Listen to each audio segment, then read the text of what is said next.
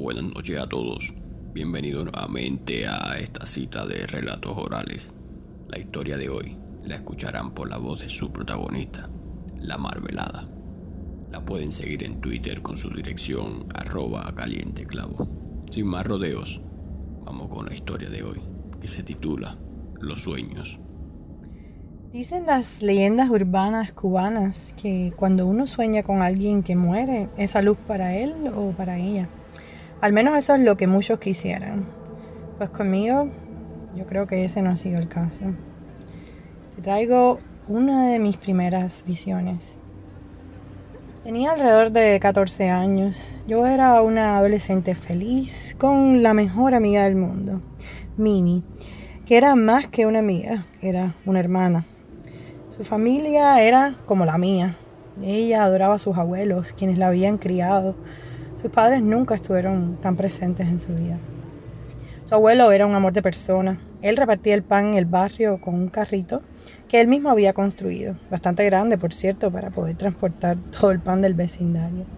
Su abuela era una estricta pero muy amorosa y perfecta madre para mi amiga. Ambos abuelos eran jóvenes, ¿no? ni siquiera llegaban a los 65 años. Una mañana, entre varios amigos de camino a la escuela, les cuento a todos el extraño sueño que había tenido la noche anterior. Mimi, le dije, anoche soñé que tu abuelo se moría. Y lo gracioso del cuento es que lo velaban dentro del carrito del pan. Todos se rieron, incluyendo ella, y me aseguraron que mi rara pesadilla tendría la interpretación de la creencia popular, salud para la persona idealizada muerta.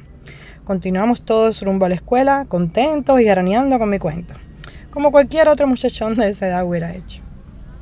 Unas semanas más tarde, quizás cuatro o cinco, no recuerdo bien, conversábamos en casa, mi amiga y yo, cuando alguien de repente grita exasperadamente su nombre desde la calle. Mimi, corre, que a tu abuelo le dio una cosa y se lo llevaron al policlínico. Ella salió volando y yo detrás de ella. Su angustia y su desesperación ni siquiera me dejaron alcanzarla. La imagen que tengo es verla corriendo a toda velocidad, ya como a dos cuadras de distancia de mí, rumbo a la clínica. Su abuelo no lo llegó a ver vivo un médico. Murió ese día de una aneurisma cerebral mientras empujaba el carrito del pan por el vecindario. En la funeraria recuerdo como mi amiga lloraba desconsolada su pérdida.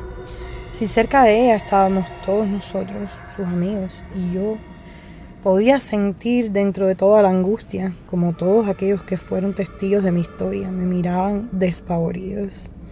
Solo luego del entierro algunos se me acercaron para, con miedo, pedirme que si soñaba con ellos o alguien que no les dijera. Y hasta aquí eh, mi visión dormida, una de ellas, que no fue la primera y ciertamente no ha sido la última. Hace tan solo unos días, un compañero de trabajo, entre una muchedumbre de personas alejándose de mí, se volteó y se despidió de mí con una mirada escalofriante. Y desperté. No te asustes, esa persona aún vive. Pero ya te contaré en cuatro o cinco semanas. Espérame. Muy impresionante, ¿verdad? Espero que la hayan disfrutado. Me despido por ahora hasta un nuevo encuentro. Descansen. Buenas noches.